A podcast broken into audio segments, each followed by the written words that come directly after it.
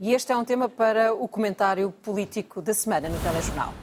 Hoje com Pedro Norton e com Susana Peralta. Muito boa noite aos dois. Começo por si, Pedro, e por lhe perguntar como é que esta previsão da Comissão Europeia liga com algum otimismo das previsões portuguesas quando se refere que estamos a subir acima da média europeia.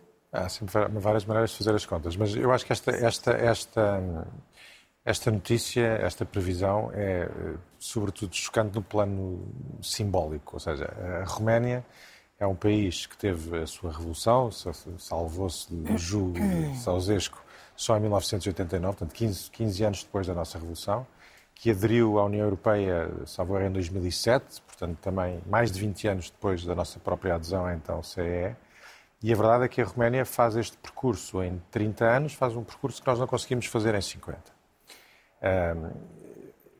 Eu acho que vale a pena, enfim, mais do que estar a olhar para a comparação entre estes dois países, que é um bocado espúria, não leva a lado nenhum, vale a pena parar é para olhar para o nosso próprio percurso económico nas últimas décadas e fazer um mínimo de uma reflexão sobre isto. Enfim, eu não sou macroeconomista nem historiador económico, a Susana estará seguramente mais habilitada do que eu para fazer essas, essa, essa avaliação, mas eu acho que é relativamente consensual dizer o seguinte: nós temos um período precisamente logo a seguir à, à adesão à, à, à, então CE, que vai portanto, de 86 a, a 2000, em que o país tem taxas de crescimento muito significativas, é um período de grandes reformas estruturais, privatizações, muito associado, gosto ou não, ao consulado Cavaco Silva, e durante esses anos o país cresce 4, 5% eh, ao ano em média, Uh, acaba uh, o, o, século XX com uma dívida que deverá andar à volta dos 55% do PIB, e depois temos estas duas décadas perdidas do século XXI, em que temos crescimentos absolutamente anémicos, aumentos de despesa pública e, sobretudo, aumentos da dívida uh, pública para níveis estratosféricos quando comparados com, com, com o início do século. É evidente que nós podemos olhar para estes números e depois divergir sobre as causas e sobre, portanto, as soluções para resolver este problema e alguns uh, dirão que é preciso ser mais reformista, outros que é preciso ser mais gradualista, alguns defenderão soluções mais estatitas, outros mais liberalizantes. O ponto não é esse. Eu acho que nós, com este pequeno choque político ou mediático desta, desta, desta, desta não seria já mal que nós aproveitássemos isto para convergir em torno de duas ideias. A primeira é assumirmos que esta é a realidade, ou seja, há duas décadas perdidas de, de, crescimento económico no século, no século XXI. Isso não há, não, há, eh, não há volta a dar, por mais que nós queiramos depois fazer contas parcelares sobre períodos intra-anuais aqui neste período. A segunda coisa que nós devíamos também, julgo, ser capazes de perceber é que, eh, independentemente das soluções que advoguemos para o futuro, é difícil que os resultados sejam diferentes se as políticas continuarem as mesmas. Aliás, a frase que eu escolhia que eu, que eu trazia hoje para aqui é uma frase que costuma ser eh, erroneamente atribuída a Albert Einstein, que é uma frase que diz precisamente que a loucura é querer resultados diferentes fazendo tudo exatamente igual. Susana.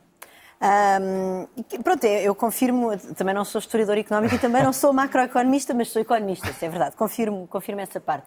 Não, é, é verdade que quando nós olhamos para, para a evolução da economia portuguesa, Uh, e agora é até um ponto interessante para pensarmos nisso, porque estamos um bocadinho, mais ou menos 20 anos, 20 anos para um lado, 20 anos para o outro, não é? Enfim, a adesão foi em 86, não? foi 24 anos antes do ano 2000 e nós estamos agora a chegar ao 23º ano depois e, portanto, estamos aqui Acho que é um bom momento para fazermos um balanço. E, de facto, os números não enganam. A taxa de convergência, portanto, no fundo, quanto mais depressa nós crescemos, mais nos aproximamos da média europeia.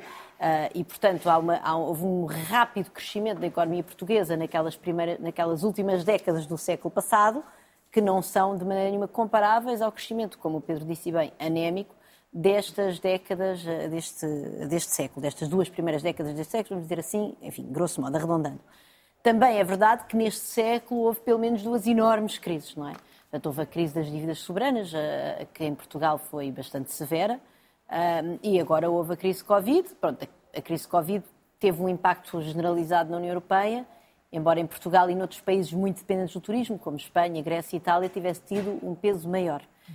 Um, mas a crise das dívidas soberanas teve um impacto muito maior nos países mais, mais nos, nos, países que tinham um problema de dívida, como claro. Portugal. E, portanto, aí foi uma crise bastante, muito mais assimétrica, eu diria, do que a crise Covid. Essa, Susana, essa é, aliás, uma grande diferença entre Portugal e a Roménia, que é a questão da dívida, não é?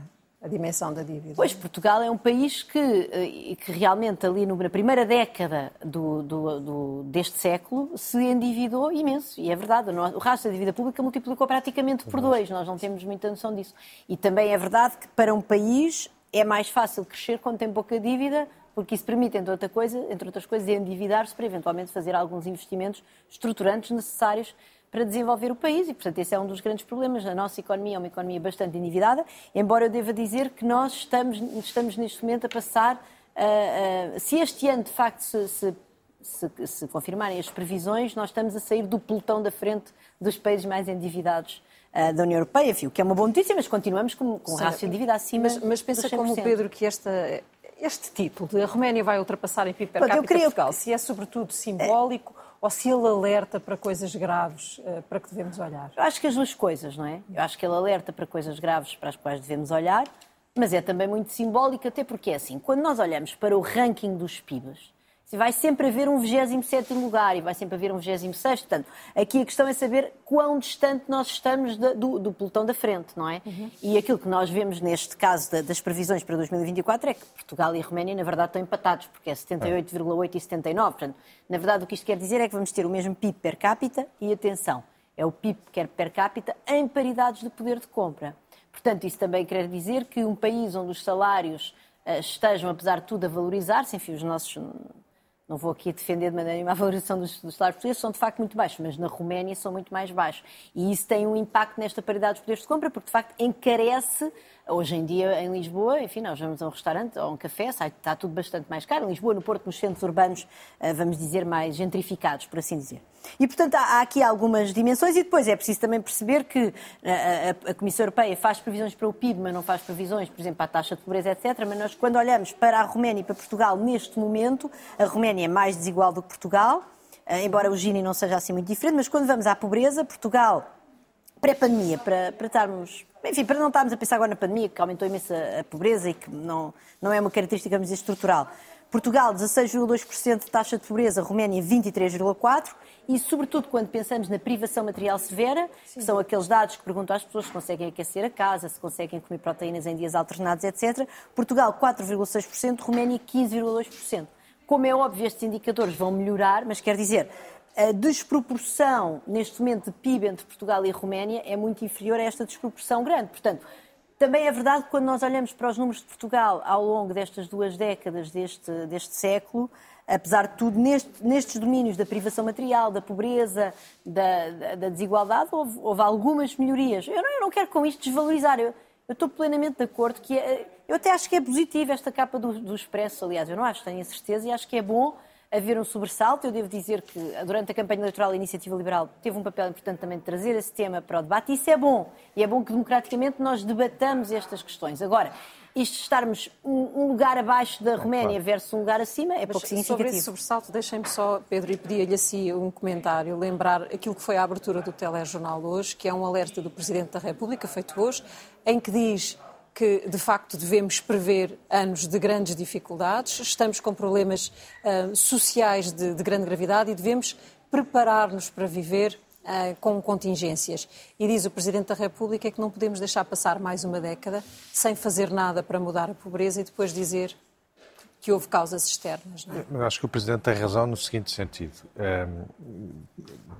As políticas sociais e redistributivas que são fundamentais para, para, reduzir níveis de desigualdade inaceitáveis socialmente, só são sustentáveis se houver se estiverem assentes em geração de riqueza. O, o, problema de Portugal nos últimos 20 anos é que não há geração de riqueza e, portanto, é, é mais difícil distribuir aquilo que não existe. Portanto, eu acho que um dos problemas das nossas políticas públicas dos últimos tempos tem sido uma falta de enfoque na necessidade do país, efetivamente, ser mais produtivo e gerar mais riqueza. Vamos avançar para o próximo tema. Susana, combinámos falar não propriamente de futebol, mas do Qatar, de direitos humanos e de política. Como está Portugal neste particular? Um, eu acho que Portugal está bastante mal, porque, aliás, o Observador noticiou que somos o país mais bem representado do ponto de vista das altas figuras do Estado no Qatar. Um, a maior parte dos países não enviou nenhuma figura de topo. Por exemplo, o presidente Macron avisou que só iria ao Qatar caso a França se qualificasse, julgo que para as meias finais todos os, os altos representantes da União Europeia, embora possamos dizer, obviamente, e é verdade, a União Europeia não tem uma representação no Qatar, mas nem Ursula von der Leyen, nem a Presidente do Parlamento Europeu, nem Charles Michel, uh, se vão, nem, nem uh, o Borrell se vão deslocar ao, ao Qatar. Um, isto é verdadeiramente inédito, nós termos na fase de grupos, termos as três principais figuras da, da hierarquia portuguesa a representar Portugal no, no, no, a, ver, a, ver, os jogos e depois temos aquele uh, um, temos até depois aquele tom do, do Augusto Santos Silva, Presidente da Assembleia da República, enviou uma carta à Frente Cívica onde diz, no espírito normal de, de, de, de cooperação institucional, vamos cada um. Cooperação institucional, mas quer dizer, há, há lugar a cooperação institucional para nos fazermos representar em jogos de futebol. Eu recordo que Portugal foi campeão do mundo, não, não perdão, Portugal perdeu na final uh, de, do Campeonato do Mundo Hockey em Patins, mas era o campeão em título e não consta que tenha ido qualquer espécie de representante político, certamente não a este nível, assistir eh, aos jogos. E, portanto, um, isto é, é, é, é, verdadeiramente, enfim, é entre o patético e o trágico. Deixa-nos numa posição de, de, de, uma espécie de país que não se leva muito a sério, porque com tantos problemas para resolver, se calhar não era no Qatar que eles nos faziam falta, e tendo em conta tudo aquilo que envolve este Mundial, do ponto de vista da, do desrespeito pelos direitos humanos, da exploração de mão de obra imigrante praticamente escrava, da recusa da FIFA em agora uh, contribuir para o fundo compensatório uhum. para as famílias e, e, para os trabalhadores que ficaram incapacitados para trabalhar. Uh, do ponto de vista até do custo ambiental gigantesco, nós temos neste momento jogos de futebol a ocorrer em estádios que estão Uh, com ar-condicionado ao ar livre. Portanto, tudo isto é, é, do ponto de vista das declarações de, de líderes uh, responsáveis políticos do Qatar acerca da homossexualidade, um, Parece-me que era preciso realmente alguma. Não, não faz falta, não, os jogadores portugueses não precisam ter lá o Presidente da República no primeiro jogo e, e seria necessário uh, ter mais cuidado para não nos associarmos e para não associarmos o povo português inteiro, não é? Porque é isso que estas pessoas, quando lá vão, vão fazer a este, a este, a este, a este Mundial, que é um Mundial que não respeita as regras mais básicas, desde logo da própria FIFA, porque a FIFA, como é sabido, há processos de corrupção, há, corrupção reconhecida na atribuição do Mundial e a FIFA tem uma carta de direitos, de, uma carta de princípios que de todo não foram respeitados nem na atribuição do Mundial, nem na construção dos estádios e não em todo o contexto. E se calhar agora podia trazer o meu número. O seu número, assim? sim. Então vamos a isso. Então o meu número é o número 1. E porquê o número 1? Porque há um único Qatari, que é gay assumido, que é um médico, chama-se Nasser Mohamed, e está neste momento exilado nos Estados Unidos. Portanto, ele foi para os Estados Unidos fazer treino uh, médico e acabou por pedir exílio para poder ser, para poder viver a sua vida enquanto homem uh, gay. Uh, e, enfim, tornou-se ativista e é uma pessoa que agora tem falado bastante e que também tem ajudado bastante cataris, porque no, no Catar a homossexualidade é crime e as pessoas são efetivamente perseguidas, torturadas e maltratadas nas prisões.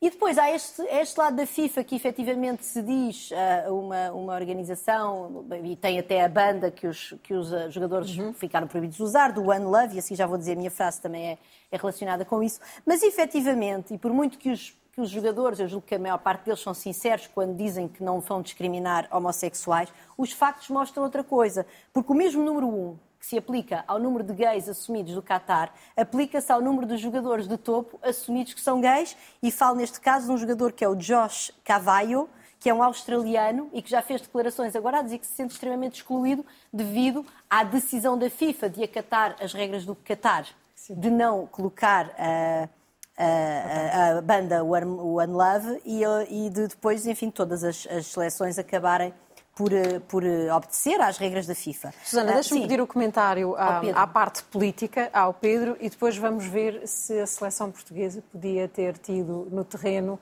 no, no campo mesmo, outro tipo de atitude, como tiveram algumas seleções, como foi a alemã, por exemplo, e a inglesa. Eu estou, no essencial, de acordo com a Susana. Ou seja, eu, eu, tenho uma relação bastante eh, ambivalente em relação ao futebol. Eu gosto de futebol, gosto do jogo, sou um adepto bastante fervoroso. Acho que o futebol tem lados luminosos, de, é um, um, um, jogo, um fenómeno popular, interclassista, é, gerador de oportunidades, às vezes, aos mais desfavorecidos dos nossos desfavorecidos.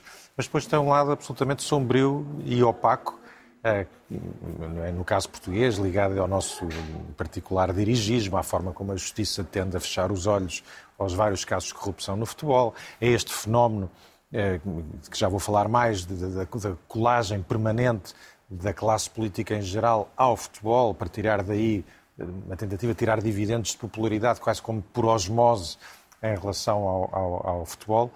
E, portanto, olho sempre para o futebol uh, bastante com este, com, este, com este sentimento de grande uh, ambivalência. Mas depois há casos que são paradigmáticos, e este caso do Mundial do Qatar é absolutamente paradigmático e é um excelente exemplo de tudo o pior que há no futebol. Porque é um caso que começa com corrupção, é um caso. Uh, que ficará, independentemente das polémicas sobre os números de mortes na construção dos Estados, ficará sempre ligado às condições absolutamente aviltantes com que os Estados, em que os estádios foram construídos e as infraestruturas foram construídas. É um Estado conhecido por, por, por ser violador das mais elementares regras de direitos humanos e, portanto, eu não tenho dúvidas de duas coisas que acho que é muito fácil concordar em relação a elas. A primeira é que este Mundial jamais devia ter sido realizado no Catar. A segunda é que os poderes públicos portugueses deviam, no mínimo, ter mantido algum distanciamento higiênico em relação a este, a este Mundial. Eu não acho que os, que, os, que os, políticos devam ser ativistas, eles têm um papel diferente, não tem, não, não tem que se confundir. Mas hum, não é pedir muito, pedir algum distanciamento higiênico em relação a um Mundial que, tem, que, que de facto representa muito do lado lunar, obscuro, opaco, que infelizmente existe também no futebol.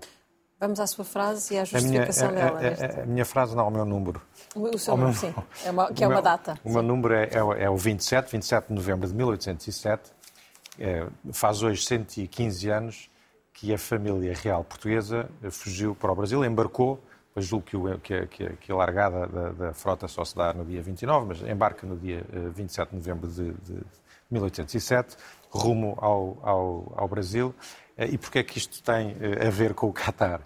Porque, e aprendi isto esta semana, devo dizer que não sabia, a norma constitucional que impede o Presidente da República de sair de Portugal uh, sem pedir autorização à Assembleia da República, aparentemente tem origem na fuga do Príncipe Regente Dom João VI, e, porque, obviamente, os súbditos portugueses, descontentes com o facto do rei abandonar a capital, Lisboa e, enfim, Portugal continental, e mais tarde fazem inscrever na Constituição de 1822 uma norma que tem ficado na tradição constitucional portuguesa desde então.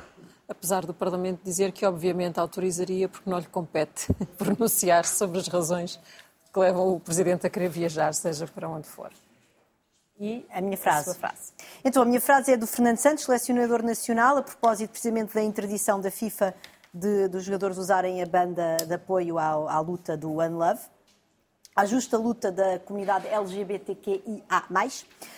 Há outras questões que não têm a ver com os selecionadores nem com os jogadores. São questões burocráticas, questões da FIFA. Deixo isso a quem de direito. Eu sou um defensor intransigente dos direitos humanos. Fernando Santos não é um defensor intransigente dos direitos humanos porque aqui claramente transigiu.